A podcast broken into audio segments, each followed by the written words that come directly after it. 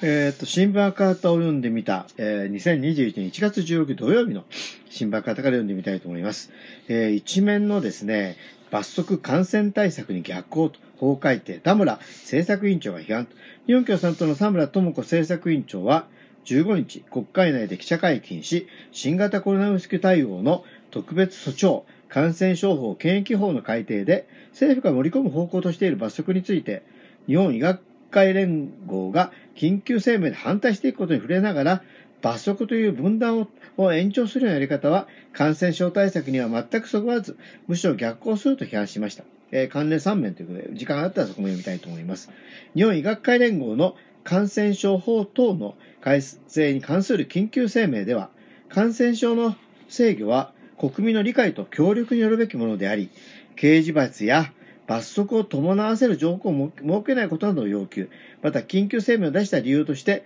かつて結核、ハンセン病では患者、感染者の強制収容が法的に出され、まん延防止の名目のもと、科学的根拠は乏しいにもかかわらず、著しい人権侵害が行われてきました。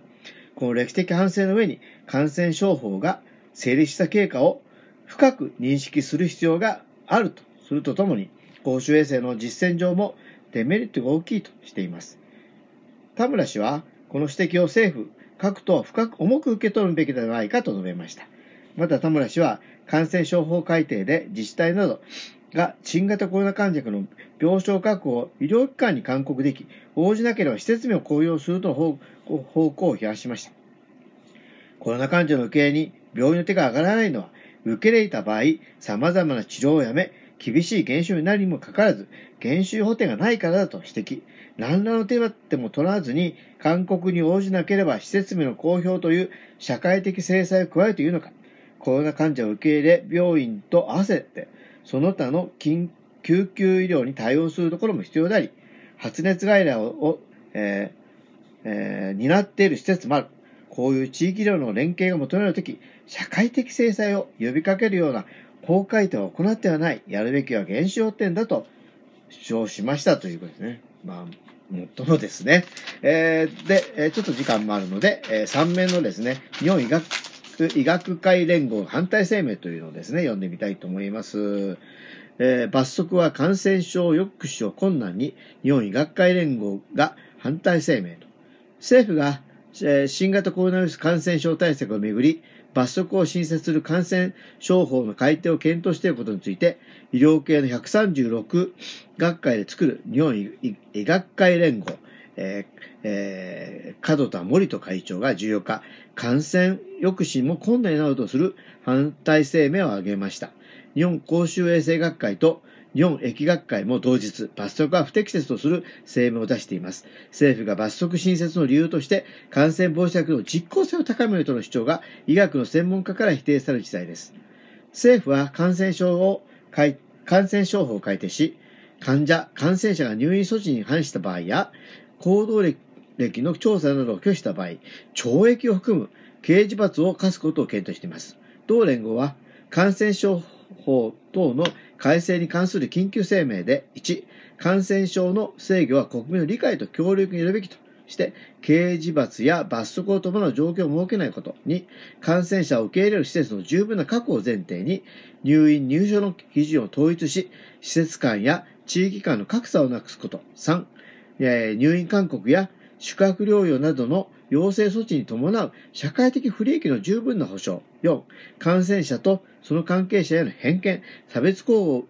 為を防止するための法的規制を求めています。同連合は過去に性感染症対策や、えー、エイズ、えー、後天性免疫不全症候群対策で強制措置を実施した多くの国で国民が刑事罰、罰則を添えて検査結果を隠したり、検査を受けなくなったりし、感染症状、感染状況の把握が十分できなかったことを指摘。公衆衛生の実践上もデメリットが大きいことは確認済みと強調しています。同連合は国民が入院措置を拒否する理由として就労できなくなることや、